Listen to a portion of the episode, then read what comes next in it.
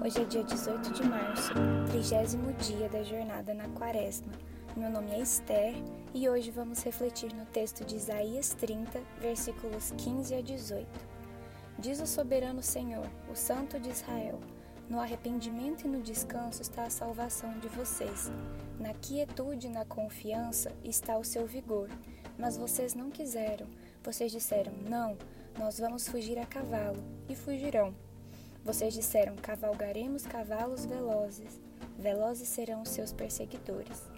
Mil fugirão diante da ameaça de um, diante da ameaça de cinco, todos vocês fugirão, até que vocês sejam deixados como um mastro no alto de um monte, como uma bandeira numa colina. Contudo, o Senhor espera o momento de ser bondoso com vocês. Ele ainda se levantará para mostrar-lhes compaixão, pois o Senhor é Deus de justiça como são felizes todos os que nele esperam. Esse texto se encontra em um contexto onde Jerusalém estava buscando proteção com o Egito contra a ameaça da Assíria, quando Deus revela ao seu povo, por meio do profeta Isaías, que só o arrependimento e o descanso no Senhor poderia salvar Israel.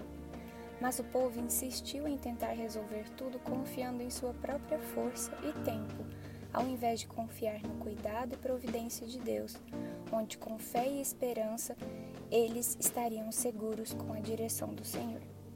Meditando nesse texto, fico pensando se a agitação das nossas vidas e os diversos desafios do dia a dia têm nos tornado inquietos e, de certa forma, cavalgando cavalos velozes, a fim de chegar onde, da forma e no tempo que queremos, deixando em segundo plano a confiança no nosso Senhor. Muitas vezes, em meio a alguma ameaça em nossas vidas, buscamos tentar resolver tudo do nosso jeito, assim como os líderes de Jerusalém. E quando provavelmente falharmos diante da nossa tentativa impulsiva, corremos para buscar em Deus a solução. Solução essa que sempre esteve nele, e o descanso e confiança no Senhor deve ser a nossa posição diante de qualquer desafio.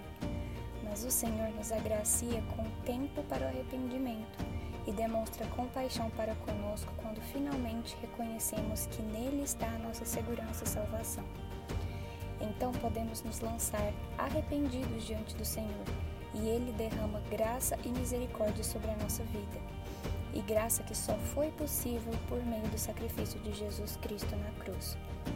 A partir dessa reflexão, gostaria de propor um desafio de oração, para orarmos arrependidos por muitas vezes não confiarmos desde o princípio na segurança e direção do Senhor, e que possamos descansar confiando completamente nele. Vamos orar.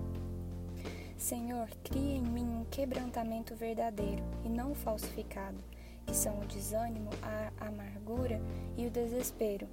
Permita-me conhecer o que significa ser livre de sempre necessitar me defender de sempre ter de manter a dignidade e de sempre sofrer pelo fato de ter sido desprezado.